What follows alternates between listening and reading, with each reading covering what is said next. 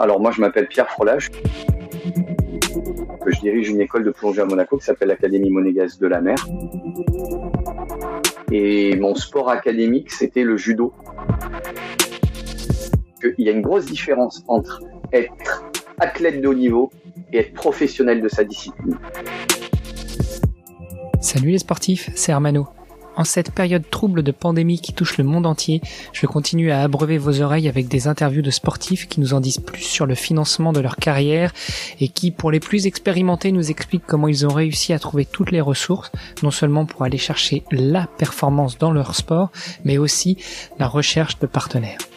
La voix que j'arbore dans ce huitième casier des vestiaires est toujours aussi abîmée, mais aussi fébrile. Fébrile devant ce grand homme qui s'est prêté au jeu de se cacher derrière un casier des vestiaires et qui nous a tout raconté de ses premiers pas dans le sport et ses premières amours pour le judo, à ses premières performances en apnée, jusqu'à l'objectif de sa vie, la transmission du savoir. Bref, je vous propose un opus que je ne pensais jamais pouvoir réaliser un jour. Moi, le grand fan des profondeurs et admirateur de Monsieur Pierre Frola. Pour vous dire, Pierre m'avait promis 30 à 45 minutes. Finalement, il m'a offert plus d'une heure trente pour vous. Et malgré tout ce temps passé ensemble, nous n'avons même pas eu le temps d'en parler, mais au-delà des records, des engagements et des causes que défend un grand homme comme lui, si son nom ne vous parle pas, vous l'aurez certainement déjà vu dans les médias. Pierre Frola est l'apnéiste qui a développé l'Ocean Wings pour voler sous l'eau, au plus près des animaux marins. Et si vous restez jusqu'à la fin, vous aurez même le droit à une petite surprise adorable. Juste avant de vous laisser écouter cet entretien passionnant avec Pierre, comme à chaque ouverture de casier, j'ai un énorme service à vous demander. Ce podcast ne touche malheureusement que très peu de personnes à l'heure actuelle et j'en suis malheureux car j'y mets tout mon cœur à l'ouvrage. Je ne souhaite pas vivre de ce podcast et encore moins vous embêter avec de la publicité. Mais plus je recevrai de sportives et sportifs prestigieux et plus nous pourrons les aider grâce au projet que je suis en train de finaliser. Et pour ça, il va falloir que l'on enregistre des records d'audience. Alors une seule solution, il faut que le podcast soit connu et reconnu. Je compte donc sur vous pour aller dès maintenant sur Apple Podcast, laisser une note 5 étoiles et une revue. Et je vous implore aussi de le faire avec tous les téléphones, tous les comptes des membres de votre famille. Et enfin, incitez vos amis à nous écouter et à laisser aussi de bonnes revues. Allez, assez parlé, je vous laisse avec Pierre. Salut les sportifs, c'est Hermano. Bienvenue pour ce nouvel épisode du podcast Vestiaire. Je suis très heureux de vous recevoir aujourd'hui, euh, surtout dans les conditions que nous rencontrons actuellement avec cette pandémie mondiale. Et euh, aujourd'hui, j'ai la chance d'avoir un nouvel invité en la personne de Pierre Frola. Salut Pierre. Alors en vérité, c'est l'invité qui a de la chance d'être invité. Je te remercie énormément pour ton accueil et c'est très très intéressant de, de, passer autant de temps à, à essayer justement de déproblématiser en fait la situation dans laquelle on se trouve et d'échanger avec les gens pour leur apporter euh, soit des solutions, soit un peu de bonheur, soit un peu de soleil, euh, ou leur raconter tout simplement des histoires. Donc euh, c'est vraiment un, un, très très chouette choix. Merci, merci beaucoup. C'est vrai qu'on parle de soleil là. Tu, tu m'en as envoyé un petit peu pendant notre interview parce que je crois que tu n'es pas localisé dans une contrée aussi grise que celle où je me trouve actuellement. Exactement. Ah, bien qu'il pleuvait ce matin, mais je, alors moi je suis monégasque, j'habite à Monaco et euh, j'habite un petit appartement à Monaco et quand il a fallu se confiner, on a fait le choix avec ma femme et mon fils, qui est âgé de, de deux ans euh, presque et demi, de descendre dans mon école de plongée, parce que je dirige une école de plongée à Monaco qui s'appelle l'Académie monégasque de la mer. Et donc on s'est retrouvé dans des locaux qui font à peu près 300 mètres carrés euh, sur un étage et on a la chance effectivement d'être euh, entouré de d'eau parce qu'on est sur le port de Monaco, dans un environnement très particulier avec du soleil, avec des terrasses. Donc euh, on va dire que effectivement euh, la misère est moins pénible au soleil, comme dirait Aznavour. Et il est vrai que là depuis trois quatre jours euh, on prend du bon temps quand même, hein, il faut l'avouer, bien plus que si on était resté dans notre petit appartement. Je pense que même si tu étais resté dans ton appartement, l'essentiel c'est de rester confiné entre euh, en famille et puis euh, vous avez quand même la chance d'avoir un petit peu de soleil qui traverse par les les baies vitrées. Ouais, à Monaco, bah, c'est la Côte d'Azur, hein, tu, connais parce que toi tu es de Nice hein, si je ne m'abuse. Et effectivement à Monaco euh, tout au long de l'année, on a énormément, énormément de soleil. Donc, on n'a vraiment pas à se plaindre pour ça. Ce que je te propose, c'est de te présenter toi, qui tu es, ce que tu as fait dans le sport, ce que tu fais encore actuellement. Et puis après, euh, on passera peut-être à une série de questions-réponses pour rentrer dans notre sujet qui est consacré au financement des carrières de sportifs pro. Bien sûr. Alors, moi, je m'appelle Pierre Frola. Je suis né le 14 février 1975 à Monaco. Donc, je suis monégasque. Je suis né comme ça. Euh, 1975, ça veut dire que j'ai désormais 45 ans. Euh, il faut l'accepter. Euh, C'était difficile à croire. chaque année, c'est de plus en plus difficile d'écrire le chiffre. Mais ouais, 1975, c'était euh, le siècle dernier. Hein. C'est à peu près l'ère jurassique. Lorsque je m'exprime aux enfants à qui je fais cours, parce que je dirige une école de plongée et d'apnée à Monaco, qui s'appelle l'Académie monégasque de la mer. Je la dirige depuis maintenant 2002, donc ça fait bien 18 ans. Euh, c'est une école qui est focalisée principalement euh, sur l'enseignement et la sensibilisation à la faune et à la flore des enfants à partir de 8 ans par le biais de la plongée libre, de la plongée bouteille et du sauvetage aquatique et subaquatique. J'ai fait le choix en 2002. Ah, ça, c'est un bateau, tu vois, quand tu habites sur un port. Euh, Voilà, donc ça veut dire que bon, un coup, ça veut dire qu'il fait avant. Donc lui, ça, il, s'en va. Là. il s'en va. D'ailleurs, je me demande s'il a le droit de sortir du port. Je suis pas vraiment sûr. On va voir. Donc, euh, c'était ce que je me demandais aussi, mais je voulais pas te couper. Non, non, mais écoute, ah, il se parle, hein, le bateau se parle. Ça va être très agréable. On va vous donner un peu de soleil aujourd'hui. C'est presque quasiment exotique. Hein. Vous êtes sur le port de Monaco. Bienvenue et c'est en direct aujourd'hui sur le podcast. donc, euh, dans mon école que j'ai donc montée en 2002, j'ai désiré enseigner principalement aux enfants et axer cela sur euh, la protection de l'environnement et la sensibilisation à la faune et à la flore. Pourquoi? Parce que j'étais pas un super élève à l'école hein, quand j'étais au collège et au lycée, et sur les dernières années du lycée, euh, seconde, première et terminale, il a fallu commencer à penser à, à mon avenir. Et je me rendais compte que tous les adultes que je croisais au quotidien se lever le matin en traînant les pieds en disant oh là là il va falloir aller travailler, il faut travailler. Ils avaient pas l'air super contents de vouloir aller bosser. Alors moi, je galérais déjà énormément pour euh, trouver le courage d'aller à l'école et je me suis dit mais si c'est toute ta vie comme ça, ça va vraiment être l'enfer. Néanmoins, j'ai croisé sur ma route à cet âge-là énormément de gens qui étaient heureux de vivre et heureux d'aller bosser. Et ce que j'ai compris en échangeant avec eux, c'est qu'ils étaient tout simplement heureux parce qu'ils avaient fait le choix euh, d'aller vers euh, ce qui leur faisait plaisir, de faire un métier qui les intéressait. Donc j'ai fait un peu le tri dans ma vie. J'ai euh, défini ce que je n'aimais pas du tout, ce que je ne voulais pas et surtout ce que je voulais. Et à partir de là, euh, j'ai fait le choix de me professionnaliser, d'abord et avant tout, euh, dans un métier ou une discipline qui correspondrait à mon plaisir, à, à ma façon d'avoir envie de vivre. À l'époque, je faisais énormément de sport. Et mon sport académique, c'était le judo. Je faisais du judo euh, je, en, dans, dans l'équipe de Monaco. Je participais à de nombreuses compétitions nationales et surtout internationales, les championnats d'Europe, les championnats du monde, les championnats du monde universitaire. Et j'ambitionnais un peu euh, de participer aux Jeux olympiques de 1996 à Atlanta. Ça, c'était mon sport académique. Mais j'avais un sport passion qui était la plongée sous-marine et surtout la pêche sous-marine la pêche sous-marine, bien entendu, en apnée. C'était un sport que je pratiquais parce que je, je suis né au sein d'une famille euh, qui pratiquait énormément euh, ces disciplines, notamment mon père qui de 1960 à 1972 a fait partie de l'équipe monégasque de chasse sous-marine en apnée. Donc on a été bercé avec mon jeune frère par les histoires euh, d'aventures de mon père qui voyageait énormément dans les années 65. Il était allé à Cuba, il était allé en Polynésie. C'était des, des récits fabuleux. Et, euh, et donc, on a vraiment été attiré par cette, discipline qui était la plongée sous toutes ses formes. Donc, j'avais d'un côté le sport académique, celui qu'on connaît, hein, le sport olympique, le judo, et de l'autre, une passion euh, dévorante pour les activités aquatiques et subaquatiques. Bon, le judo a pas trop fonctionné pour moi. Euh, je me suis pas sélectionné euh, pour les Jeux d'Atlanta, notamment parce que je me suis abîmé l'épaule au championnat du monde universitaire à Chicoutimi au Canada en 1995-96 hein, euh, sur la tranche 95-96. Et donc après cette blessure, j'avais deux choix. Soit me faire opérer, soit ne pas me faire opérer l'épaule et euh, faire une sorte de rééducation à long terme dans des disciplines beaucoup plus souples que le judo et la muscu, hein, parce que quand tu fais du judo et de la muscu, tu t'entraînes énormément dans ces disciplines-là, et des choses un peu plus souples, plutôt la natation, les étirements et ainsi de suite. Du lycée, j'ai fait le choix de rentrer à la fac des sports de Nice parce qu'il y avait un pôle judo, hein, un pôle France judo, et en plus il y avait euh, une cellule à apprentissage de la plongée en apnée.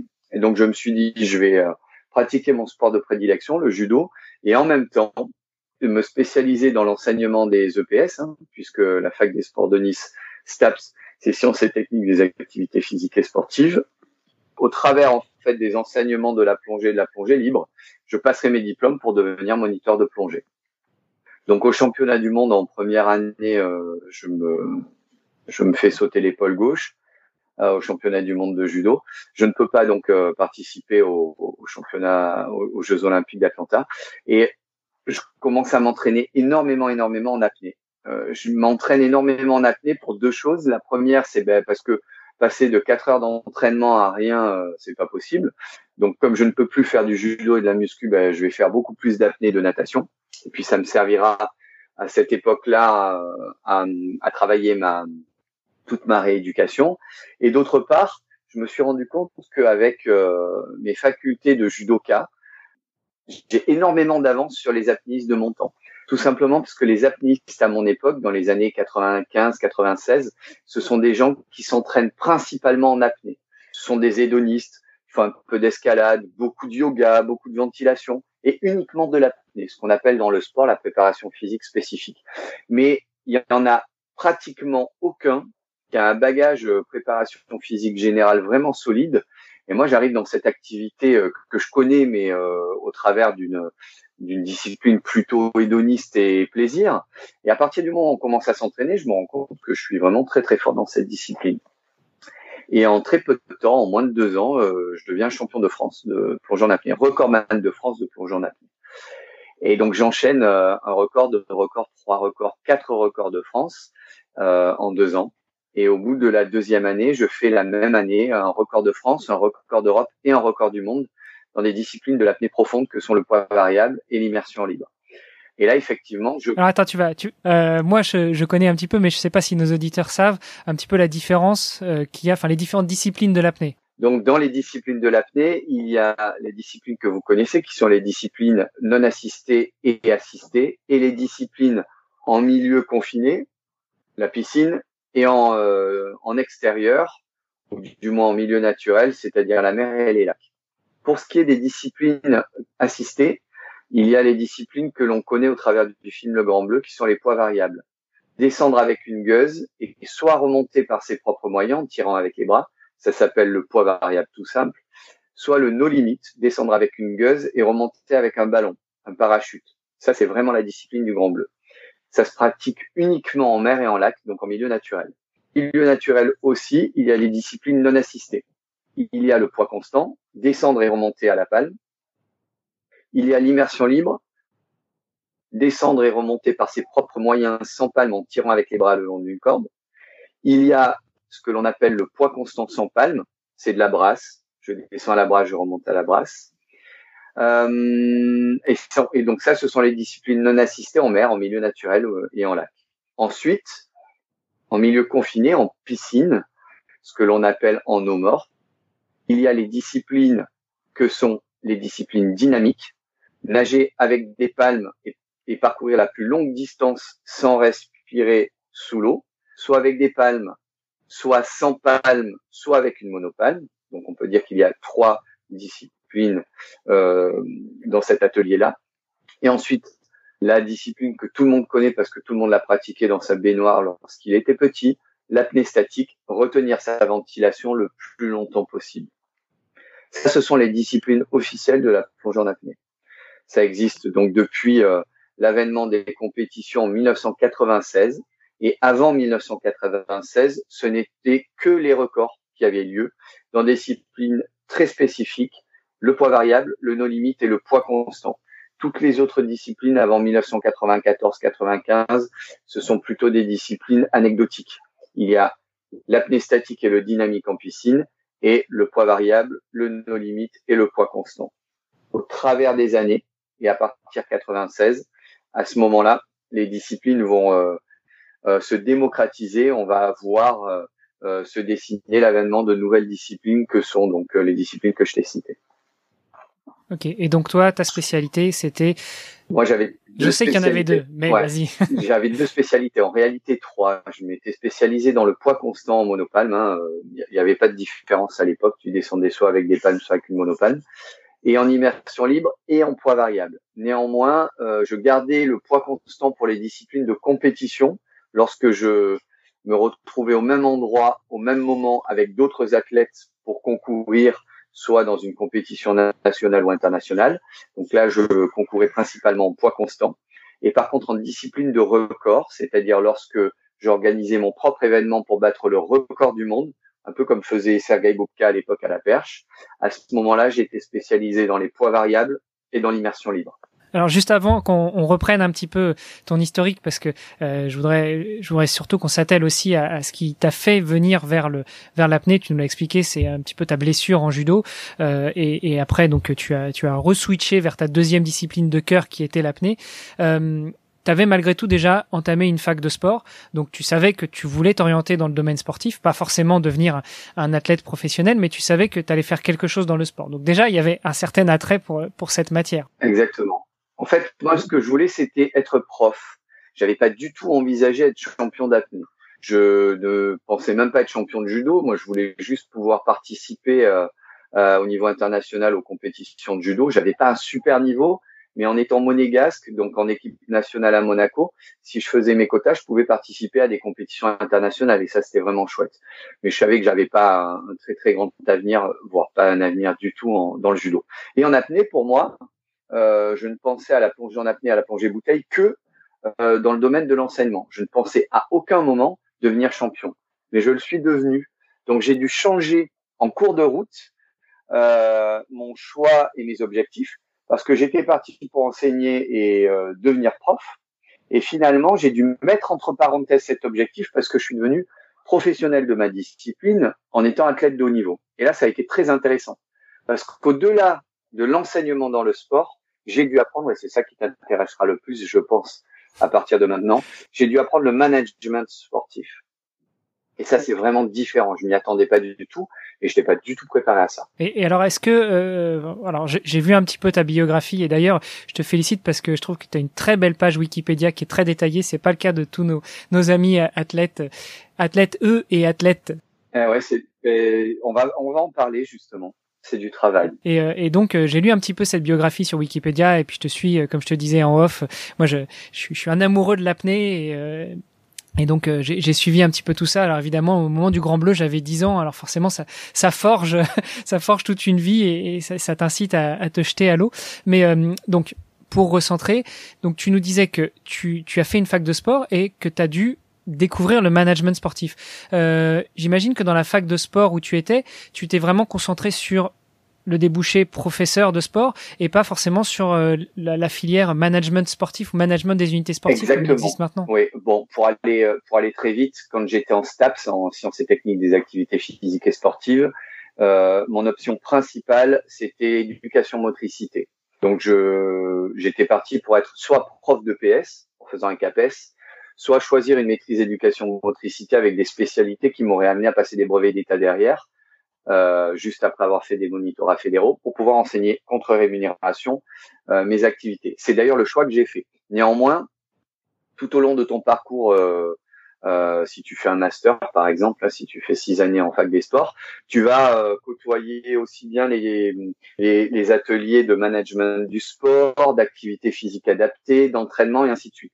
Et donc tu choisis, c'est très très bien fait, tu choisis euh, au-delà de ton option principale, qui pour moi était donc éducation motricité, euh, des polyvalences qui vont te permettre de te spécialiser aussi dans d'autres domaines. Donc moi j'avais choisi l'entraînement et les activités physiques adaptées parce que j'étais énormément touché par euh, tout ce qui était APA, activité physique adaptée, lutte contre la mucoviscidose, et, enfin bon, et, et, plein de plein de catégories spécifiques. Et l'entraînement, bien entendu, parce que je m'entraîne énormément.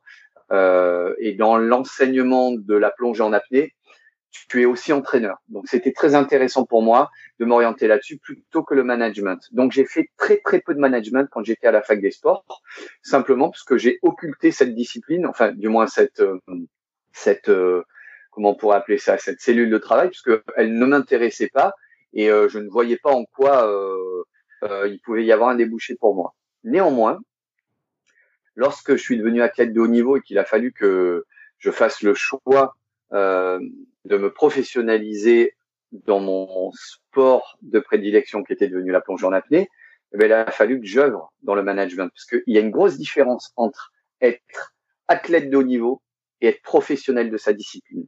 Ce sont deux choses complètement différentes. Ça ne l'est pas pour les joueurs de foot, ça ne l'est pas pour les golfeurs, ça ne l'est pas pour les tennisman, ça ne l'est pas pour les pilotes de Formule 1, mais ça l'est pour la plus grande et la majeure partie des athlètes de haut niveau à travers le monde et surtout les francophones, que ce soit l'athlétisme, que ce soit le judo aussi, que ce soit la natation et ainsi de suite. Il y a un travail énorme et incommensurable euh, en termes de management de sa propre personne ou de sa cellule de travail pour pouvoir à un moment ne serait-ce que vivre son sport au quotidien et en vivre. Euh, qui fait qu'on devient finalement le directeur de sa propre micro-entreprise à un moment. Maintenant, ça s'appelle la gestion de marque personnelle, mais euh, personal branding, enfin. Ben, disons qu'à l'époque, ça n'existait pas toute cette problématique de réseaux sociaux, de selfies, euh, parce qu'il faut vraiment bien comprendre ce dont ce dont je parle. Euh, je, je parle de la professionnalisation du sport à une époque où euh, l'objectif c'est de trouver de l'argent pour pouvoir continuer à faire ton activité et en vivre. Vivre de ton activité, ça veut dire décrocher un salaire qui te permette de pouvoir manger, payer ton loyer, payer tes voyages, s'il y a des voyages à, effectuer pour faire tes compétitions, tes entraînements et ainsi de suite. Si tu as besoin d'une équipe qui n'est médecin, euh, dans mon cas, plongeur de sécurité, apniste de sécurité, pilote de bateau, si tu as besoin d'une logistique matérielle considérable dans la plongée en apnée, des bateaux, des câbles, des gueuses, enfin un budget incommensurable, à ce moment-là, ben, il va falloir que tu trouves de l'argent. Pour trouver de l'argent, il va falloir soit que tu vendes des espaces publicitaires sur ton corps, et là on croit euh, que c'est facile, et on croit que c'est une évidence, et là on se casse les dents d'entrée. Soit on croit que euh, il faut absolument passer à la télévision, et là c'est, euh, j'ai beaucoup de peine à voir euh, comment les athlètes de notre époque maintenant galèrent parce qu'ils pensent que la médiatisation, la visibilité permet euh, le financement, ce qui est une erreur, mais alors pas possible. C'est même carrément paradoxal, ça n'est pas du tout ça, c'est l'inverse. Et euh, d'autant plus dans un monde maintenant où il y a une surmédiatisation de l'humain pour tout et rien. C'est-à-dire que tout le monde maintenant euh, est une star du média, quel qu'il soit. Facebook, Instagram, euh, n'importe quelle story de n'importe quel réseau social. Tout le monde raconte sa vie euh, au travers d'images, de selfies, euh, de petites stories et ainsi de suite. Et donc finalement, on ne fait plus du tout la différence entre les gens médiatisés, les gens médiatiques, la médiation, la médiatisation et donc la mise en avant de marques. Par exemple, un YouTuber a un statut bien plus important que la plupart des athlètes de haut niveau qui eux sont reconnus dans le monde du sport et au niveau médiatique, euh, euh, non pas à l'instar des, euh, euh, des youtubeurs par exemple, qui sont reconnus dans leur communauté. Mais on parle de followers, on parle de millions de personnes qui te suivent. Et maintenant, les athlètes de haut niveau ou qui voudraient l'être, quand ils se pointent dans une boîte pour essayer de vendre ce qu'ils font, on leur demande combien il y a de personnes qui te suivent sur les réseaux sociaux. C'est catastrophique. Ça ne peut pas fonctionner comme ça. J'ai eu la chance, moi, de pas être euh, euh, de cette euh, époque-là et surtout de devoir réfléchir différemment. Je pense que c'est de ça dont on va parler par la suite. Le micro est à toi. Vas-y, c'est justement effectivement ce dont j'aimerais qu'on discute et qu'on échange et que tu nous en dises plus. Déjà que tu nous dises à quel point ça a été difficile pour toi et puis peut-être que tu donnes quelques conseils à ceux qui voudraient suivre ton chemin. Juste avant, tu nous disais que quand tu arrivais à la fin enfin que tu es mis dans l'apnée, que tu commences à faire des résultats, et que tu es devenu athlète de haut niveau, tu as dû aussi te professionnaliser dans ton sport. Euh, j'ai deux questions là-dessus. Un, comment est-ce qu'on devient athlète de haut niveau? Est-ce que on se lève un matin et on dit hop, allez, je vais aller contacter le ministère des Sports et puis je vais devenir athlète de haut niveau? Ou euh, c'est une reconnaissance par ses pairs Ou il y a des tests à passer, il y a des examens Comment ça se passe Et puis euh, comment est-ce qu'on devient professionnel dans son dans son sport, dans son domaine Surtout une activité euh, plutôt naissante comme l'apnée, puisque tu nous l'as dit, avant 95-96, il y avait trois disciplines, maintenant il y en a pléthore. Euh, je pense qu'il faut faire un peu de sémantique, et ça c'est super important, il faut que les gens fassent preuve d'humilité surtout. Alors l'humilité, c'est pas la modestie, hein. l'humilité c'est savoir qui l'on est. Hein. Euh, lorsque tu te présentes à quelqu'un et que tu lui dis je suis professeur de PS, c'est de l'humilité. Je sais que je suis prof de PS. Et je suis à même en tant que prof de vous transmettre un savoir, de vous donner les outils nécessaires pour pouvoir fabriquer votre propre savoir. Il ne faut pas euh, confondre humilité et, modestie. Donc faisons de la sémantique d'abord et avant tout. Et ça, par contre, c'est c'est un pléonasme de dire d'abord et avant tout. Qu'est-ce qu'un athlète de haut niveau? Un athlète de haut niveau, c'est une personne qui pratique le sport de façon très intense et euh, en, qui, qui, qui occupe la plus euh, grande partie de son temps. Ça, par définition, c'est un athlète de haut niveau. Qu'est-ce que le statut de l'athlète de haut niveau? Le statut d'athlète de haut niveau, il est délivré soit par le ministère de la Jeunesse et des Sports, soit par la fédération irrelative. Donc je suis euh, athlète de haut niveau dans la discipline de l'athlétisme parce que ma fédération me reconnaît comme tel. Donc ça marche pour tous les sports. Et je suis professionnel de ma discipline, eh bien tout simplement lorsque je vis de ma discipline. Et là, mes amis apnéistes, eh ben, ils sont pas professionnels de leur discipline. Il y en a énormément qui sont des apnéistes de haut niveau qui s'entraînent au quotidien, tout le temps, tout le temps, tout le temps, mais qui n'en tirent aucun salaire, aucun bénéfice financier et qui ne sont donc pas professionnels de leur discipline, soit par choix, soit parce qu'ils n'y arrivent pas. Et donc là, ce sont vraiment deux choses vraiment différentes. Il faut vraiment faire preuve de sémantique et différencier les choses. Donc le statut de haut niveau, ce sont les fédérations ou le ministère de la jeunesse et des sports qui décident. Ça se mérite. OK? Le statut de professionnel de sa discipline, eh bien, soit on fait un sport professionnel, le foot, c'est un sport professionnel. On signe un contrat avec un club et on est professionnel. D'ailleurs, sur notre carte d'identité, il y a écrit AHN ou footballeur. AHN, c'est athlète de haut niveau. Donc, c'est le statut d'athlète de haut niveau, mais en tant que professionnel. Soit si on est footballeur, ben, il y a écrit footballeur. Mais lorsqu'on est apnéiste, comme moi, qui vit vraiment de ma discipline depuis toujours, et c'est, euh, je dirais, pratiquement 75% de mes revenus, euh, la plongée en apnée, eh bien moi, euh, j'ai un statut d'enseignant et de comédien. Ah, et comédien aussi. Ah. J'ai différents statuts, mais j'ai un statut d'enseignant principalement. voilà, donc il faut vraiment, vraiment faire la part des choses. Là, c'est à l'heure actuelle à mon époque, c'est-à-dire à l'époque où j'étais euh, donc athlète de haut niveau et professionnel de ma discipline, comment est-ce que j'ai fait à réussir? Eh bien, c'est très simple, chers amis. Dans les sports comme le nôtre, si on veut réussir au-delà euh, de notre euh, compétence à être très très fort dans notre sport, il faut absolument avoir un projet et un vrai projet. Il n'y a strictement aucune boîte, aucune structure, aucune entreprise, aucune marque qui pariera sur vous si vous n'avez pas un vrai projet. Et le projet de podium ne suffit pas. Il faut absolument, et surtout en plongée en apnée, c'est-à-dire le bas de le bas de l'échelle hein, euh, en termes de sport, hein, parce qu'il faut quand même préciser que ça n'est pas un sport olympique, la plongée en apnée. Euh, il n'y a pas de compétition départementale, il n'y a que des compétitions nationales et encore, il y a deux espèces de fédérations qui s'entretuent euh, euh, en France, désolé de dire le mot, mais qui n'arrivent pas à s'entendre. et donc, en fait, ce sport n'arrive pas à sortir de cette espèce de, de marasme. Ça, c'est une vraie problématique. Au niveau international, c'est la même chose.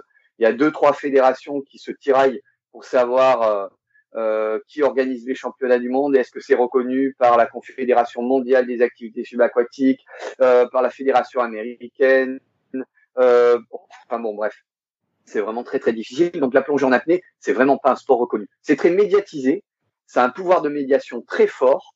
Mais si vous regardez bien, vous connaissez l'apnée. Pourquoi? Parce qu'il y a de très très belles images euh, qui sont diffusées à la télévision, pas simplement des images de compétition.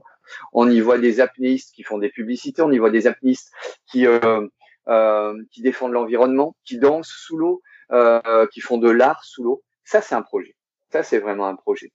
Et donc, les apnéistes qui ont réussi à s'en sortir à un moment, c'était des apnéistes qui avaient un projet qui était autre que celui sportif, un projet clé en main, un projet où effectivement euh, une entreprise va nous suivre parce que à un moment on véhicule les mêmes valeurs que cette entreprise.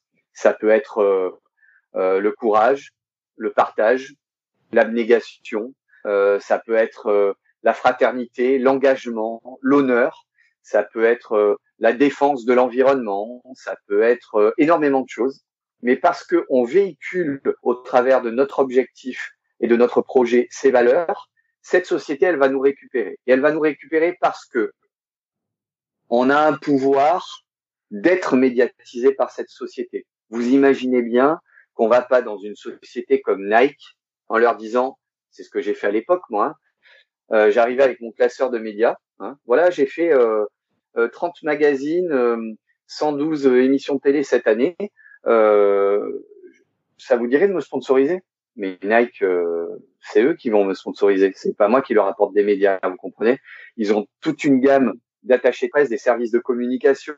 Il y a un budget communication vraiment solide qui permet justement d'utiliser euh, les ambassadeurs d'une marque ou d'une société pour mettre en avant les idées, les objectifs et les projets de cette société.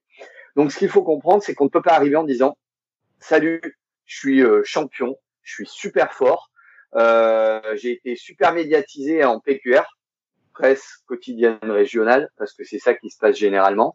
Euh, je suis plus fort de tous les apnistes en ce moment. Euh, donc voilà, euh, je voudrais euh, un contrat à 60 000 euros à l'année. Ça marche pas. Ça ne peut pas. Ça marche pas comme ça. On espérait que ça fonctionne, même à l'époque, mais ça ne fonctionne pas. Donc c'est l'inverse en fait qui se passe. C'est soit on fait partie d'un sport euh, en vue et les sponsors viennent nous chercher, parce que là on parle de sponsors, soit on fait partie comme mon activité euh, qui est la plongée en apnée d'un sport euh, très anecdotique. Et à ce moment-là soit on fait avec ce qu'il y a euh, dans notre monde hein, bah, les marques de plongée qui n'ont pas beaucoup d'argent pour soutenir énormément d'athlètes. Donc on, galérera toujours. On aura du prêt de matériel du don de matériel de la mise à disposition de matériel mais ça nous paiera pas notre loyer notre nourriture et nos voyages voilà. Soit euh, on arrive à trouver le moyen de proposer un projet à une boîte qui va nous soutenir. Et là, on est plus dans le mécénat ou dans le travail à proprement parler que dans le sponsoring. Et donc moi, à partir de 1997-98, quand j'ai voulu être professionnel de mon activité, parce que j'ai vu que je n'y arrivais pas, j'étais champion de France, champion d'Europe et champion du monde. Et pour pouvoir payer mon salaire, j'étais voiturier le soir, pizzaiolo à midi, pion dans un, collège et un lycée, et je continuais à, faire mes cours à la fac. Que je me disais, de toute façon, euh, je m'en sortirais jamais. Donc il fallait que je m'entraîne entre 4 et 6 heures par jour, et qu'en plus, je trouve le moyen de trouver de l'argent pour pouvoir, euh, euh, comment dire, continuer mon activité. Et mon activité, elle était très coûteuse, énormément coûteuse même. Donc j'ai vraiment galéré pendant deux ans. Et à un moment, je me suis dit, c'est pas possible, je peux pas continuer comme ça. J'ai tapé à la porte de je sais pas combien de sociétés qui m'ont dit, c'est bien ce que vous faites, bravo, mais non. Quelquefois, on m'a donné 5000 francs. Je parle en francs à l'époque. Hein. Euh, Ouais, ouais, en francs, c'est pas 5000 euros. Hein. 5000 francs, je vous laisse faire le calcul, c'est 750 euros. C'était énorme. Mais bon, euh, c'était rien. Et, euh, et donc, il a fallu euh, imaginer des choses. Imaginer des choses et imaginer des projets. Donc, ce que j'ai fait, c'est que j'ai d'abord euh, commencé euh, à apprendre le métier d'attaché de presse et j'ai fait du management au sein d'une boîte de management qui m'avait recruté en me disant écoute on peut pas euh, te trouver des sponsors parce que ben c'est bien ce que tu fais mais nous tu sais on fait de la Formule 1 on fait du tennis on peut pas t'aider. Par contre ce qu'on va faire c'est qu'on va te filer un salaire. Tu vas rentrer dans notre boîte pendant un an. Tu vas être ton propre agent. Tu vas prendre le métier d'agent et tu vas essayer de trouver des sponsors pour toi. Et puis, euh, si tu en trouves, euh, bah, comme ça, bah, ça rapportera de l'argent à la boîte et puis bah, c'est pour toi. Donc, tu seras ton propre agent. J'ai appris le métier d'agent. J'ai appris le métier un peu d'attaché de presse. euh, et j'ai rien trouvé pendant un an.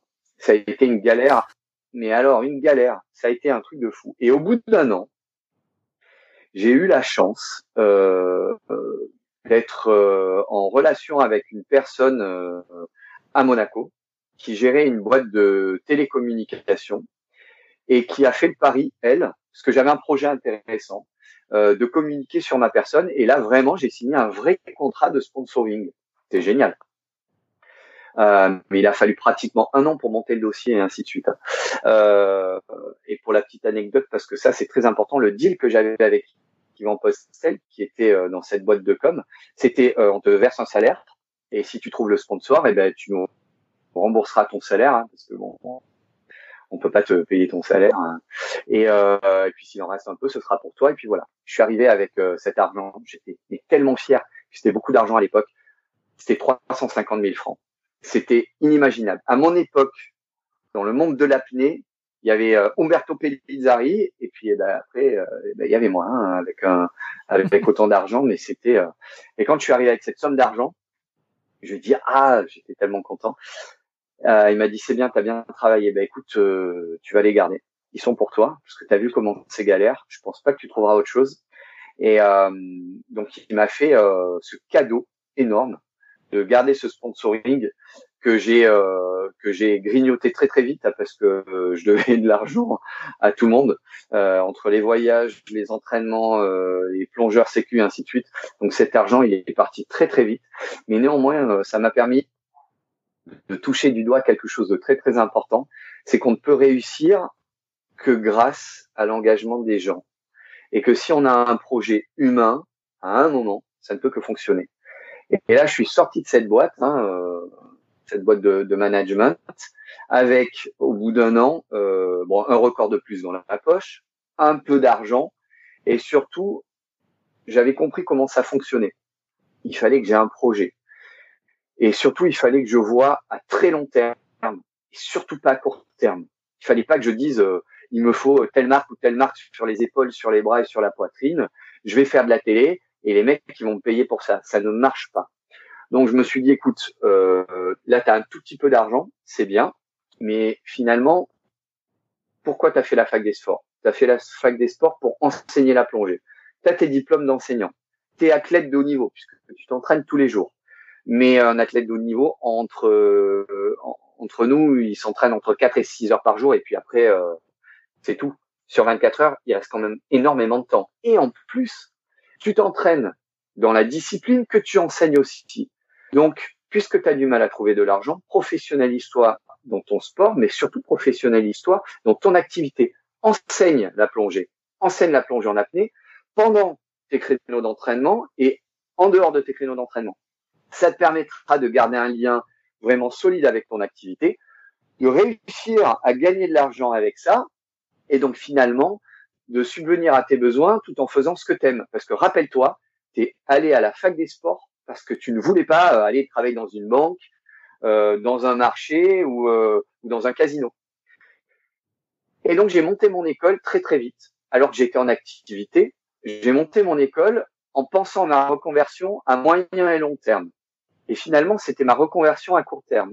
C'est-à-dire que je me levais le matin, je m'entraînais deux heures. J'amenais avec des, avec moi des gens qui avaient envie de s'entraîner.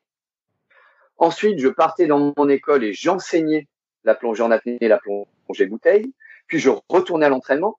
En retournant à l'entraînement, ben, je ramenais des clients, entre guillemets. Puis je revenais le soir pour m'entraîner une nouvelle fois. Et donc, en fait, j'ai créé mon école et j'ai été athlète de niveau au sein de mon école. Donc, j'ai créé un premier projet. C'était celui-là.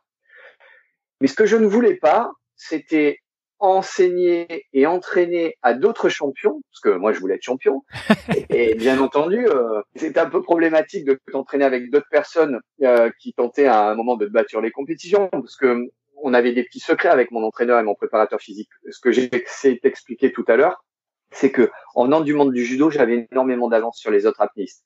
J'avais un gros bagage en PPG, j'avais énormément de force dans les épaules et dans les bras, j'avais euh, une très grosse capacité euh, pulmonaire du fait du judo et de la musculation. Et donc, ça retranscrit en apnée, c'était énorme. Et surtout, j'avais la discipline académique de l'entraînement, ce que n'avaient pas les autres. Je savais m'entraîner en circuit training, en fartlek, euh, en crossfit, ce que ne connaissaient pas du tout les gens à l'époque, en 98-2000, euh, dans mon mhm. sport.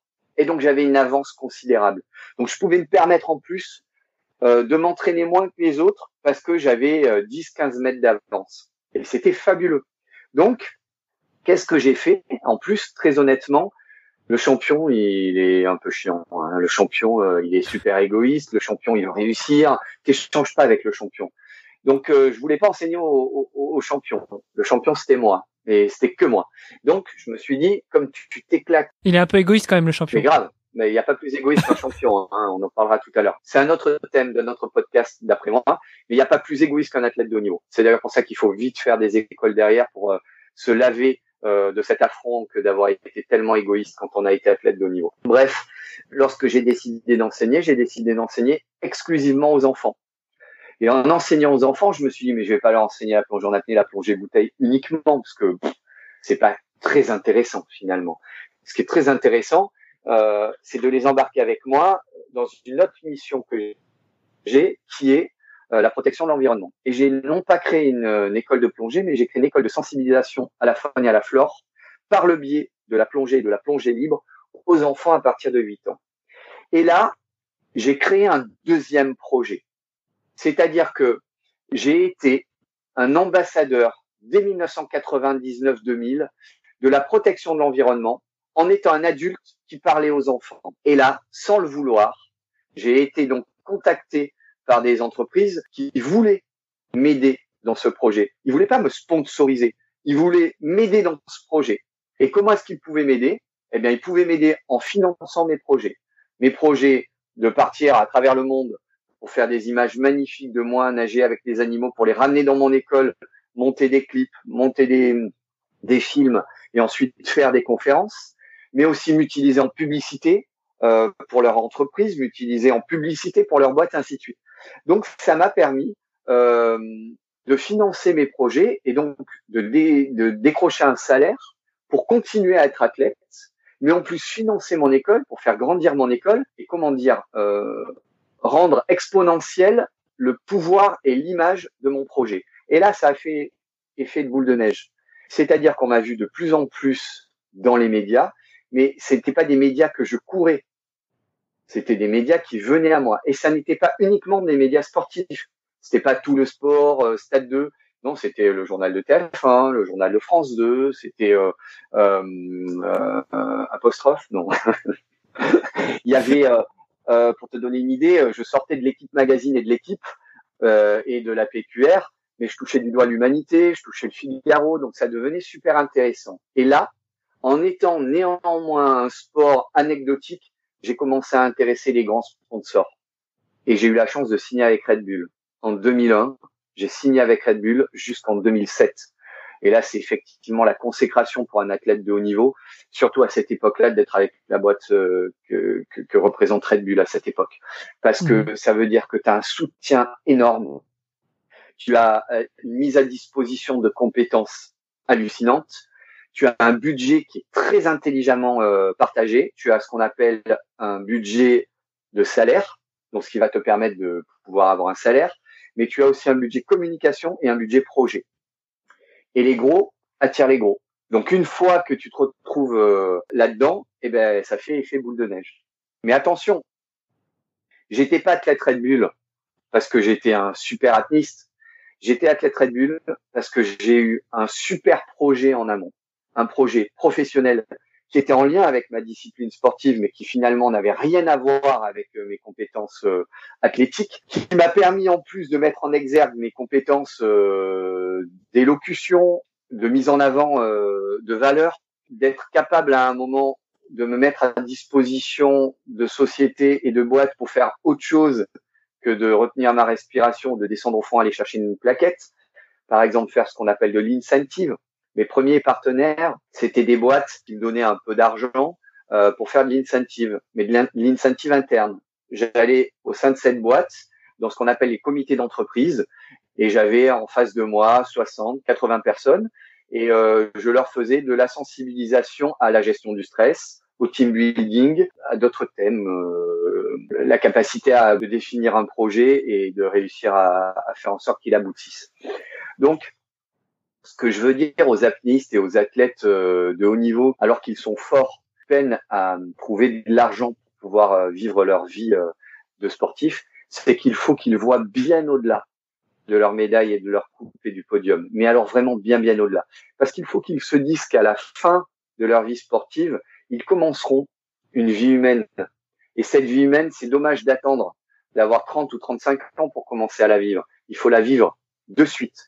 Je suis, euh, moi, presque au quotidien en relation avec des athlètes de très haut niveau qui faisaient partie de disciplines euh, très connues et olympiques, qui sont des personnes qui maintenant sont retirées de, du monde sportif depuis plus de 15 ou 20 ans, qui sont des papas, des mamans, qui gèrent des boîtes qui n'ont rien à voir avec leur sport, qui sont des orateurs, des conférenciers, qui sont des personnes qui euh, gèrent des boîtes immobilières, qui gèrent euh, énormément de choses différentes, qui se sont euh, investis dans des dans des causes humanitaires et qui ont mis à profit leurs compétences d'être humains et d'athlètes de haut niveau et de sportifs au profit de ces nouveaux objectifs, mais qui étaient déjà leurs objectifs à l'époque. Je pense notamment à, à Pernia Viberg, je pense à Laurence Fischer, championne du monde de karaté, euh, je pense à, à Sergei Bubka. Alors, ce sont des gens vraiment très très connus, mais que j'ai l'habitude de fréquenter, et qui sont des gens qui maintenant font des choses complètement différentes de ceux euh, qu'on les a connus à l'époque, mais qui ont très très bien réussi d'un point de vue sportif, mais qui ont surtout très très bien réussi derrière, parce qu'ils ont préparé préparer leur avenir. Honnêtement, je suis sans voix. Déjà, je pense que mes auditeurs euh, se, se, demanderont ce qui se passe. J'ai plutôt l'habitude de parler, mais alors là, tu m'as tu m'as coupé le souffle. Attends, tout, ce que, tout ce dont tu nous abreuves, alors là, j'adore. J'en profite pour faire un parallèle avec un autre podcast que j'anime où on a reçu un autre Pierre, Pierre Morat. Je suis désolé, Pierre Morat, mais apparemment, je te comprenais pas. Qu'est-ce qu'il fait Pierre Morat? Pierre Morat, c'est un trailer, un ancien euh, sportif de très haut niveau suisse. Alors là, j'ai honte parce que ça fait euh, quatre ans que je pratique le swimrun comme un dingue et euh, je me je me définis comme étant un trailer passionné. Je ne sais pas qui est Pierre Morat. Eh bien, donc, la preuve aujourd'hui en est que je ne suis finalement pas un trailer. Je te mettrai en relation avec Pierre. Et, franchement, je te partagerai aussi l'épisode du podcast de Nakan qu'on avait fait avec Pierre, qui a clôturé la première saison de notre podcast, euh, où je retrouve vraiment beaucoup de valeurs communes euh, que tu nous cites avec euh, lui, c'est-à-dire la volonté d'échanger, d'apprendre aux enfants, la beauté du sport, la préparation de, l'objectif, avoir un, projet et le préparer à long terme. Et, et franchement, ça me fait énormément plaisir que tu en parles en dehors de, de, tout ce que tu nous apportes sur le financement d'une carrière de ouais. sportif de, de, haut niveau. Je, je dirais pas c'est rafraîchissant parce que tous les, les sportifs que j'ai déjà reçus dans ce podcast ont tous dit la même chose, que ce soit les, les plus jeunes ou, ou, les moins jeunes, les dinosaures entre guillemets comme toi. on, on a que 5 ans d'écart, hein, Pierre. non, franchement, ça, ça fait ça fait beaucoup de bien d'entendre ce genre de paroles. Alors attention, parce que jusqu'à présent, j'ai mis des gants euh, pour dire tout ce que j'avais à dire. Maintenant, je vais aller un peu plus. Par contre, je vais pas prendre autant de temps. Hein. Il y a un problème euh, chez mes confrères apnéistes et je pense chez d'autres athlètes, mais bon, très honnêtement, je ne l'ai vu que dans le monde de l'apnée. Je ne saurais pas l'expliquer. Et c'est d'ailleurs paradoxal puisque les gens imaginent les apnéistes champions comme étant des personnes définissables d'une certaine façon et en fait, c'est tout le contraire. Bon, je vais aller à l'essentiel. Si vraiment on veut être champion, soyons champions. Entraînons-nous et soyons champions mettons toutes les chances de notre côté pour aller chercher cette fameuse plaquette au fond de la mer ou ces euh, brillantes secondes qui vont faire qu'on va monter sur la première marche du podium et qui nous permettront euh, donc de décrocher la coupe et d'avoir ce fameux titre que l'on désire tant, champion de France, champion d'Europe, champion du monde, recordman de France, recordman d'Europe, recordman du monde. Super. Ça, c'est un champion. OK. Par contre, le champion, c'est dans le monde du sport. C'est dans la discipline sportive, c'est à l'entraînement, et ça n'est que ça. Mais il faut faire preuve d'humilité, on en a parlé tout à l'heure. Et le problème, en fait, que rencontrent la plupart de mes collègues apnistes, alors déjà qu'ils m'aiment pas tous, mais alors là, ils vont encore moins m'aimer, c'est pas grave, il faut balayer devant sa porte. Ce qui est important, euh, c'est de relativiser un peu, savoir qui on est. C'est ça l'humilité. il faut descendre de ce piédestal euh, que l'on croit euh, si important et sur lequel on croit être. Si euh, on se pointe les épaules en avant en ayant une étiquette sur le euh, sur sur le front où il y a écrit champion du monde et d'autant plus de jeux plongée en apnée ou d'autres activités, ça ne peut pas fonctionner. Ça ne peut pas marcher. Et c'est pour ça que ces gens-là n'y arrivent pas. C'est-à-dire qu'à un moment, ils veulent pouvoir avoir ce statut et euh, être considérés comme des stars entre guillemets. Tu comprends? Le vrai problème de l'être humain maintenant, euh, avec cette surmédiatisation et surtout ce surappui des réseaux sociaux, c'est qu'on court après le nombre de vues, le nombre de followers, on en parlait tout à l'heure, et euh, on court après un espèce de statut euh, complètement euh, symbolique et anecdotique qui ne reflète pas du tout la vérité. Très franchement, ça n'intéresse personne que quelqu'un soit un champion. Ce qui intéresse les gens, c'est qu'on leur apporte des choses, c'est qu'on leur donne des choses, c'est qu'on partage avec eux, c'est qu'effectivement, on leur apprenne quelque chose mais qu'on leur apprenne en se mettant à leur niveau, en utilisant les mêmes codes de communication et les mêmes codes de langage, qu'on se mette à leur niveau. Les gens, quand ils nous regardent, il faut qu'ils nous regardent les yeux dans les yeux. Mais il faut pas euh, qu'ils aient euh, la tête en arrière et qu'ils se fassent une, euh, une élongation des cervicales parce qu'ils regardent très très haut. Et à l'inverse, cette personne qui s'adresse à eux, ben, il faut pas qu'elle les regarde de tout en haut. Et ça, c'est super important. Je sais qu'il y a énormément d'athlètes dans ma discipline, la plongée en apnée, qui s'en sortent pas. Ils n'arrivent pas à trouver de sponsors, mais parce qu'il faut pas chercher de sponsors. Ils n'arrivent pas à trouver de financement, euh, ben parce que c'est pas des financements qu'il faut trouver.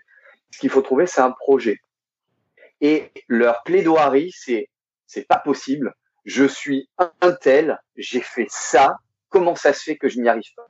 Parce que tout le monde s'en fout de ce que tu as fait, ça intéresse personne. Tu sauveras jamais le monde, tu n'enseigneras jamais rien à personne, tu n'apporteras jamais rien à personne si tu vas chercher un bout de plastique au fond de la mer ou si tu restes 12 euh, minutes au fond de ta piscine. Ça ne peut pas fonctionner. C'est pas ça. Ce qui fonctionne, c'est l'échange, c'est le travail. Travail. Si tu es athlète de haut niveau et non pas professionnel de ta discipline, si tu t'entraînes 4 heures par jour, arrête de passer 10 heures par jour à essayer de trouver de l'argent pour pouvoir t'entraîner 4 euh, heures par jour, puisque tu t'entraînes déjà 4 heures par jour. Après tes 4 heures d'entraînement, travaille, bosse, sois un professionnel, sois un athlète protégé par ta boîte. Les contrats EDF, par exemple, c'est tout à fait ça avec les nageurs de haut niveau. Les contrats de la fonction publique, c'est exactement la même chose. Ce sont des contrats de reconversion actifs ou euh, pour plus tard, hein, euh, c'est-à-dire projetés, mais c'est exactement la même chose. Je nage et ensuite je vais chez EDF, GDF par exemple et je vais bosser. Alors on vous dira ouais mais non mais il y est jamais, il a un statut là, il n'y va pas. C'est un statut d'athlète de haut niveau, mais comme à la fac. À la fac, les athlètes de haut niveau ont un statut particulier qui leur permet de ne pas suivre tous les cours. Mais à la fin, ils ont l'examen quand même. Hein. Ils sont logés à la même enseigne. On leur donne pas leur maîtrise ou leur euh, master ou leur brevet d'état. Ça n'existe pas. Et c'est ça que ne comprennent pas les gens. C'est qu'ils arrivent avec leur statut de champion du monde ou de champion de je sais pas quoi, et ils estiment que ça, ça a une valeur. Ça n'a juste la valeur de ce que c'est, champion de quelque chose. Mais ça n'a pas de valeur commerciale. C'est ça qui est vraiment important. Et surtout pas de valeur salariale. À un moment, les mecs, faut vous bouger le cul, quoi. Et il faut bosser. Faut pas avoir peur de bosser. Hein? C'est pas en passant à la télé qu'on gagnera de l'argent. Ça ne sert à rien. Strictement à rien. Surtout que vous avez Facebook et Instagram. Donc, arrêtez de vouloir passer à la télé. Travaillez, échangez, donnez. Arrêtez de vendre des choses. Donnez-les. Moi, je vends des stages d'apnée, mais je donne des cours. C'est complètement différent. Il y a la partie professionnelle parce qu'il faut bien faire tourner ma boîte. Mais à côté de ça, quand on me contacte par mail, par téléphone, euh, par euh, Messenger, par je sais pas quoi, ben, je donne mon avis. Quand on m'arrête dans la rue, ben, j'échange. Je ne m'arrête pas euh, que parce qu'on va me demander un autographe. Je m'arrête parce qu'on me demande comment est-ce que je fais pour retenir ma respiration plus longtemps, comment est-ce que je fais pour courir plus vite, comment est-ce que je fais pour, nager droit, comment est-ce que je fais pour bien m'alimenter, comment est-ce que je fais pour occuper mon enfant pendant le confinement? Ben voilà, mais c'est ça quoi. C'est ça qui est super important. Donc je pense que le problème, c'est de mettre le curseur au bon endroit. Si on veut s'en sortir, Là, il faut se démerder un peu. Hein. Une bonne préparation, c'est un bon travail, mais surtout, à un moment, il n'y a rien qui tombe du ciel. Hein. Il faut travailler. Hein. Il n'y a que le travail qui permet de pouvoir vivre de notre activité au quotidien. Et euh, on va faire un parallèle énorme. Les gens qui critiquent les joueurs de foot en disant non mais vous vous rendez compte ce qu'ils gagnent pour faire ce qu'ils font. Non, la vraie question c'est de se dire pourquoi est-ce qu'ils sont 22 à se battre pour un ballon alors qu'avec ce qu'ils gagnent, ils pourraient tous en avoir un? Ça, c'est sûr. C'est une blague. Elle est pas mal, c'est pas hein. mal. ma blague préférée sur les footeux. Mais néanmoins, attendez les gars, mais il y a une vraie valeur marchande. C'est un vrai travail que de jouer au foot ou faire du basket ou du handball ou du rugby. Non seulement ça véhicule des valeurs considérables, mais ces gens-là sont susceptibles de devenir des enseignants dans ce sport par la suite. Ces gens-là représentent des marques. Ils sont une valeur ajoutée à des marques, des marques où on va acheter des produits.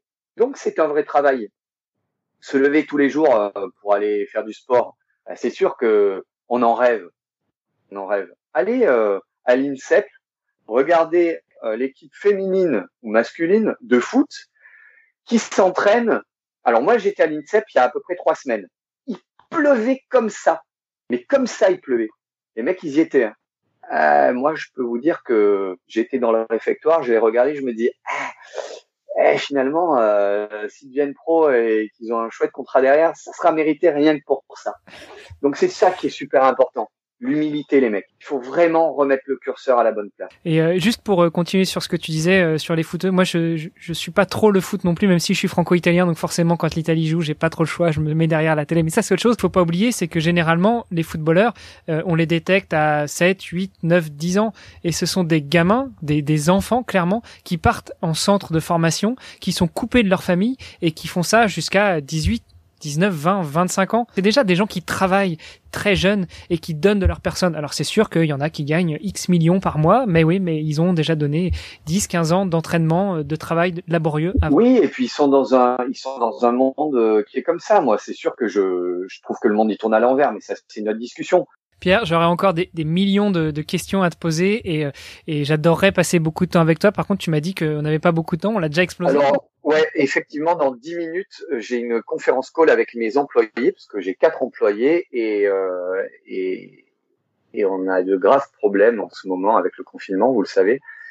Et, euh, et donc, on a de, des réunions tous les jours à 17h pour pouvoir euh, avancer sur cette problématique de pouvoir faire de rentrer de l'argent dans notre société alors que ben il n'y a pas d'activité. Et ça c'est très dur parce que ma mission c'est de pouvoir euh, permettre à ces gens de continuer à avoir un salaire. Et ça c'est pas évident. Ça, c'est un vrai problème. Juste, euh, je voudrais te poser encore deux questions et puis après, je te laisse filer. Si tu, euh, si tu pouvais revenir en arrière quand tu étais euh, Pierre le judoka et que tu t'es blessé et que du coup, tu t'es posé la question de, t'impliquer à 100% dans l'apnée, qu'est-ce que tu te dirais à ce moment-là? Alors, il faudrait que tu me reposes la question, s'il te plaît. Tu voudrais que je me resitue à l'époque où je suis judoka?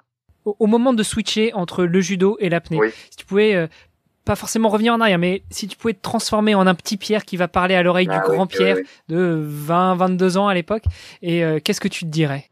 Eh ben, le problème, c'est que pour pouvoir le lui dire, euh, en fait, je, je, je, je, vais, je vais te dire autre chose. C'est-à-dire que j'ai un modèle dans ma vie, et ce modèle, c'est Henri Germain Delose, qui a dit une phrase fabuleuse, qui a dit, si je devais recommencer ma vie, je referais exactement la même chose. Et donc, je pense que je dirais ça au petit Pierre. Enfin, il n'était pas si petit, hein, il avait déjà 20 ans. Je lui dirais euh, que tout ce qu'il est en train de faire, ça va être galère. Ça a l'air vain. Il va se casser la gueule beaucoup plus que ce qu'il va euh, courir. Par contre, ça lui permettra par la suite de revenir pour dire euh, ce que je suis en train de lui dire. Il faut absolument passer par des étapes, et moi ces étapes elles ont été énormes si je ne m'étais pas cassé la gueule, si j'étais pas passé à côté de plein de choses, eh ben j'aurais pas réussi comme ça. Pour vous donner un exemple, euh, à une époque, en 96-97, je suis contacté par une boîte, je ne dirai pas le nom, c'est une marque de montre qui est supra méga réputée maintenant et qui à l'époque débutait. Et euh, elle me dit, ben, on aime bien ce que tu fais, ah, machin, la protection des requins. Non, c'est pas en 96, c'est plutôt en 2000. 99-2000. Et ils me disent voilà, on aimerait bien t'avoir comme ambassadeur, on débute un peu, euh, voilà, on attend à te donner. Et moi, j'ai fait mon apnéiste de base. Comment? Mais non, mais moi je suis champion de France quatre fois, champion du monde et, champion d'Europe.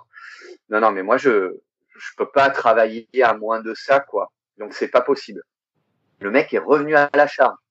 Il m'a dit t'es sûr euh, Parce que quand même, euh, on a un projet sur du long terme. moi je me dis mais non, mais attends. Euh, les concurrents là-bas, ils ont des gros sponsoring. Je connaissais pas les montants. Ils ont des montres et tout. Attends, pourquoi moi j'aurais que ça par rapport à ça? Donc en fait, je suis passé à côté. Je suis passé à côté. Cette marque a grandi. J'ai pas eu de soutien montre pendant des années, des années, des années. Mais surtout, j'ai eu d'autres anecdotes comme celle-là, où à un moment, les gens me disaient, on part sur un projet à court, moyen et long terme, mais on voudrait commencer petit. Bien sûr, mais c'est que ça la vie, quoi. Tu commences, euh, tu commences d'abord à ramper par terre, puis après tu as quatre pattes, puis après tu marches en cassant la gueule, puis après tu cours, et puis un jour, ben, euh, tu deviens Usain Bolt. Mais t'es pas Usain Bolt à, à 4 ans. Et ben voilà, c'est la même chose. Et cette marque de montre, elle a explosé. Je serais peut-être toujours leur ambassadeur maintenant.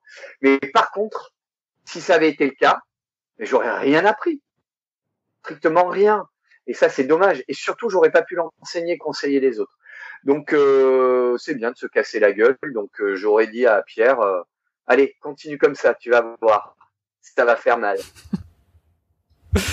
Bon, bah écoute, il y a rien à rajouter, c'est clair. Ah oui, il y a une deuxième question maintenant. Tu m'avais dit deux questions. La deuxième question. La deuxième question est beaucoup plus simple. S'il y avait une sportive ou un sportif que tu aimerais bien entendre sur ce podcast, qui serait-elle ou qui serait-il? Voilà, il y en a tellement. Alors, par rapport aux, aux, informations que tu traites, il y a deux personnes, je pense. La première, ce serait Marianne Bréchu, qui était en équipe de France de freestyle, en ski, qui a monté une association qui s'appelle Étoile des Neiges pour la lutte contre la mucoviscidose. C'est une personne avec qui je travaille depuis maintenant, euh, depuis 2004. C'est vraiment une personne qui serait à même de pouvoir répondre à, à des questions et éclairer les gens sur euh, ce qu'est l'abnégation. Ce serait magnifique. C'est une vraie athlète. Ça, c'est la première personne. La deuxième, alors c'est Laurence Fischer, parce que je l'ai rencontrée récemment et euh, c'est une championne du monde de karaté qui s'investit énormément dans une association euh, protège les femmes euh, qui souffrent énormément de discrimination très spécifique, vraiment très très spécifique. Et elle fait un travail considérable. Mais bon, comme on travaille aussi au sein de Étoile des Neiges ensemble, ce serait quand même tricher euh, que de mettre ces deux personnes ensemble. Et la deuxième, il faut que je fasse un très bon choix. Il y a un très bon choix parce que ah ouais, et personne s'attendrait à ça. Moi, il y a quelqu'un qui m'a qui m'a impressionné parce que il a emprunté des chemins complètement différents de ceux que je pensais qu'il emprunterait. Pascal Gentil, supra méga champion euh, de taekwondo, qui euh, très honnêtement, c'est pas parce que c'était mon compagnon de chambre pendant les étoiles du sport et le trophée des champions pendant des années, euh, qui est un super ami, mais très honnêtement, je pense qu'il aurait dû être champion olympique à plusieurs reprises en taekwondo, mais comment dire, hein, il a, il a joué de malchance. Ce mec-là, à un moment, il a eu, euh, c'est un personnage très haut en couleur, très show-off, et il a eu une opportunité énorme euh, de pouvoir s'orienter euh, dans le cinéma. D'ailleurs, il a joué avec euh, José Garcia dans dans un film super chouette, là, il m'avait fait marrer. D'ailleurs, un deuxième il a fait deux films en fait. Et moi, je suis persuadé qu'il allait jeter là-dedans. Et très honnêtement, il aurait pu faire le choix et ça aurait été très simple pour lui de devenir l'espèce de nouveau Jean-Claude Van Damme beaucoup plus grand et beaucoup plus bronzé, n'est-ce pas? Et, moins biscuit aussi. Et moins biscuit. Euh, et, tout aussi éloquent, n'est-ce pas? Il aurait absolument pu euh, faire carrière là-dedans. Et moi, je l'attendais vraiment là-dedans. Ça me faisait un peu marrer d'ailleurs. Et c'était tout, euh, c'était tout tracé. Et il n'a pas du tout fait ça il s'est orienté complètement différemment. Il a choisi le monde de l'entreprise, il s'est exporté en, Chine notamment, et il a travaillé à proprement parler. Il a mis ses compétences d'orateur, de fédérateur, euh, comment dire, euh, et son intelligence tout simplement, et sa culture, au profit d'une entreprise qui n'avait strictement rien à voir avec le cinéma et avec le sport de haut niveau. Et là, vraiment, il m'a surpris. Et je, je lui ai prêté énormément d'intelligence par rapport à ça. Donc finalement, je dirais Marianne Bréchu d'un côté et Pascal Gentil de l'autre. Voilà. Pascal Gentil qui est bien plus gentil que son nom l'indique. Euh, c'est un mec génial. Et, euh, et Marianne, euh, c'est même pas de l'admiration ou du respect que j'ai pour cette personne. J'ai euh, comme un sanglot à chaque fois que je prononce son nom cette personne euh, est plus qu'exceptionnelle. Et elle en a rien à foutre d'être connue. Et, d'ailleurs, euh, si tu la contactes, elle va se dire de quoi tu te mets le frôle Mais mais qu'est-ce que tu fais? Mais non. Mais par contre, elle le tournera à bon escient et elle parlera de sa lutte euh, contre la mucoviscidose et ça servira à ça. Euh, vraiment, ce serait deux personnes très intéressantes pour toi à contacter. Ok, bah écoute, c'est noté. Je relève le défi, je les contacte et puis euh, je leur dis que je viens de ta part. Et forcément, je suis sûr qu'ils vont me réserver le même accueil que tu m'as réservé. Ah, c'est sûr. bon, moi, par contre, euh, là, dans la communauté apnée, je me suis peut-être pas encore fait trop d'amis. Hein. Donc, euh, je tiens à dire quelque chose. Je suis pas là du tout pour donner des leçons. Les gens, je, les gens, je, je, je parle juste de mon expérience. Je ne vous donnais pas des leçons je ne vous donnais que des conseils et surtout je parlais de mon expérience. Euh, ne le prenez pas mal, prenez-le pour dit, c'est vraiment super important. Et euh, vous vivrez vachement mieux euh, votre vie au quotidien et vous serez moins dévoré par cette espèce de chose horrible qu'on pourrait appeler la jalousie. Faut pas être jaloux, il faut simplement se dire que c'est magnifique quand les gens réussissent et font ce qu'ils font. Il y a mon fils qui arrive, venez, on lui ouvre la porte. Et Marius, tu veux venir dire un mot à la radio? Radio. La radio, tu dis bonjour Marius. Salut bonhomme. Tu dis bonjour. Alors là, tu as une image, mais il faut que tu parles parce que c'est surtout la voix qui compte. Hein? Marius, 19 ans, tu voudrais dire quelque chose? Ah non, euh, pardon, 25 mois. 25 tu dis quelque chose? Salut Marius. Tu veux de la monnaie? Ah non, tu veux tirer sur le truc. D'accord, bon voilà. Généralement, quand le petit arrive, euh, c'est là où ça s'arrête les interviews. Bonjour, je vais essayer de le récupérer. Bonjour. Allez, viens. Tu dis au revoir Tiens, Marius. Tu dis au revoir, monsieur? Au revoir, Marius. Tu veux raccrocher ah oui, mais tu peux pas. Non, tu peux pas raccrocher. Papa, il n'a pas fini encore. C'est un interview euh, voix. à tout à l'heure. Voilà, donc vous avez fait la connaissance de ma ravissante épouse aussi, qui s'appelle Mara. Donc voilà, euh, juste pour dire que c'était pas euh, c'était pas un coup de couteau dans le dos hein, ou de face, c'est juste euh, mon expérience qui parle et c'est juste un conseil de faire en sorte que les gens soient moins jaloux les uns des autres. Euh, il faut être super heureux quand les gens réussissent et il faut se nourrir et s'inspirer de ce qu'ils font bah, pour essayer de s'en sortir tout simplement. Voilà. Moi, c'est ce qu'on m'a appris quand je suis rentré dans le monde de l'entreprise. On m'a donné sans compter et euh, on m'a fait confiance. On m'a engueulé quand je faisais des conneries. Euh, on a mis complètement de côté le fait que j'étais euh, champion de quoi que ce soit, médiatisé, médiatique, euh, et on m'a parlé comme un être humain, et on m'a mis à ma place plusieurs fois. Alors quand tu as 16, 17, 18, 20 ans, c'est une chose, tu l'acceptes, mais dès que tu as cette espèce de statut d'athlète de haut niveau ou de champion ou de personne connue, tu plus les critiques t'acceptes plus qu'on te remette à ta place et tu crois surtout que tu as toujours raison et que les gens t'attendent. Mais les gens n'ont rien à foutre. Je vais vous raconter une deuxième histoire. Lorsque j'ai eu mon premier, toute ma, ma, jeunesse, j'avais les posters de mon, de mon idole de l'apnée, qu'il est toujours d'ailleurs, Umberto Pellizzari, qui pour moi est le plus grand de tous les apnistes, le plus grand de tous les profs et le plus grand de tous les frères. Umberto Pellizzari, cet homme exceptionnel. Donc j'avais ces posters dans ma chambre. Et quand j'ai commencé à être apnéiste, je me suis dit, waouh, un jour, je mettrai mon poster à côté de cela. Bon, après, euh, j'ai plus de chambre, hein, j'ai eu un appart, euh, j'ai plus de poster, et, euh, et donc j'ai eu mon premier poster. Et donc mon premier poster, à qui je vais l'offrir? Ben, Je vais l'offrir à ma mère. Et j'étais tellement fier. Il était beau ce poster, je l'ai offert. Elle m'a regardé, elle m'a dit, il est beau, bravo. Elle a pris un rouleau de scotch, elle a ouvert la porte des toilettes et elle a scotché à l'intérieur. mais moi, je lui ai dit, ah, mais c'est génial, comme ça, ben, à chaque fois qu'on va au shot, euh, je me verrai longtemps. Elle me dit, non, non, non, Pierre, c'est juste que ton poster, là, il est à sa place. C'est bien, hein, mais c'est une symbolique. Il est caché d'un côté, il n'est pas en évidence de tout le monde, et puis il est aux toilettes quand même. Rappelle-toi toujours qui tu es. Ça, c'est une des premières choses super importantes. Et au niveau de la symbolique, je la trouve vraiment très, très importante. Il y avait une deuxième chose, mais je crois que je viens de l'oublier je ne sais plus. Quel dommage parce que hum, c'était certainement plus romantique, exotique euh, que ce que je viens de vous dire. Moi, j'aime bien l'épisode du poster parce qu'effectivement, j'aurais noté la même chose que toi, c'est-à-dire qu'à chaque fois qu'on va aller aux toilettes et en général, on y va au moins une ou deux fois par jour, on se bah, voit. ça te remet à ton, ça te remet à ton niveau, quoi, tout simplement. Pierre, super. Mais vraiment, merci beaucoup pour pour toute ta générosité, pour tout ce que tu nous as offert et, pour tout ton partage d'expérience.